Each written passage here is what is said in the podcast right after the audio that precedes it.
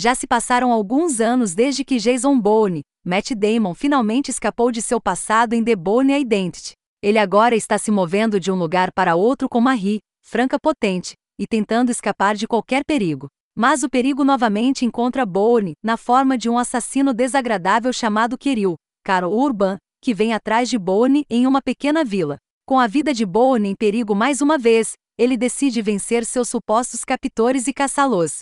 Julia Stiles retorna como Nick. Também se juntando ao elenco desta vez estão os atores veteranos Brian Cox como Andy Abbott e John Allen como agente Pamela Land. Ambos pretendem eliminar o problemático Bourne de uma vez por todas. Esta aventura Bourne é dirigida por Paul Greengrass, Domingo Sangrento. Como Doug Lima antes dele, os produtores Frank Marshall e Patrick Crowley escolheram um diretor menos óbvio da cena independente. Greengrass faz um bom trabalho ao retomar de onde o primeiro filme parou. Bourne é uma bomba relógio com habilidades que parecem surgir do nada. Isso serve às muitas sequências de ação do filme, e torna Bourne um personagem sempre fascinante de assistir. Matt Damon também começa exatamente onde terminou o primeiro filme.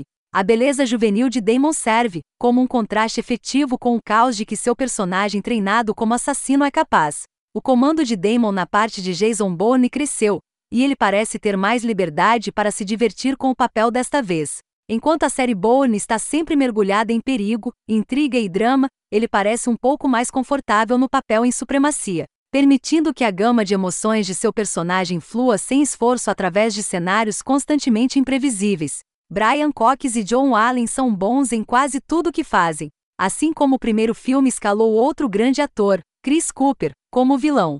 A série Bourne mostra seu compromisso em criar personagens cheios de nuances e intrigantes interpretados por grandes atores. Estes não são sua regra unidimensional, os bandidos do mundo Bond.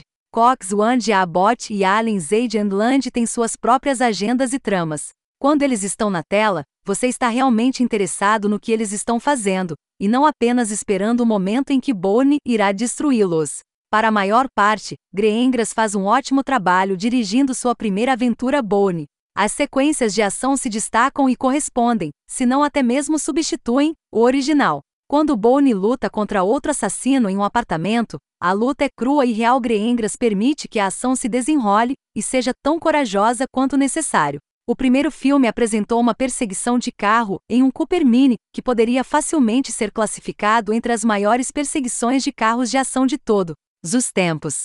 Para não ficar para trás, Supremacy apresenta uma perseguição de carros que certamente faz com que o primeiro corra atrás de seu dinheiro. O único problema no trabalho de Greengrass ou possivelmente também na cinematografia de Oliver Wood é que o trêmulo trabalho de câmera portátil é realmente exagerado. O resultado é que algumas partes das sequências de ação são menos eficazes e até um pouco nauseantes. Conforme a câmera balança e gira de repente, você não consegue dizer o que está acontecendo por segundos de cada vez. A supremacia Bourne, Bourne Supremacy, é uma continuação digna de Bourne Identity. Ambos os filmes são empolgantes, com personagens envolventes que não caem nas armadilhas de personagens que normalmente vemos em grandes filmes de ação. Eles apresentam histórias inteligentes e um personagem principal improvável que é atraente, porque ele não é a cabeça de músculos ondulante usual que era tão prevalente nos anos 80. O Bourne de Damon é um cara durão com cérebro. Ele não é o brilho e astúcia de James Bond, mas sim um herói cru e realista com defeitos e tudo. Bourne Supremacy não é um filme perfeito, mas fornece emoção e intriga o suficiente para manter as multidões de pipoca bem entretidas e grudadas em seus assentos para futuras aventuras Bourne.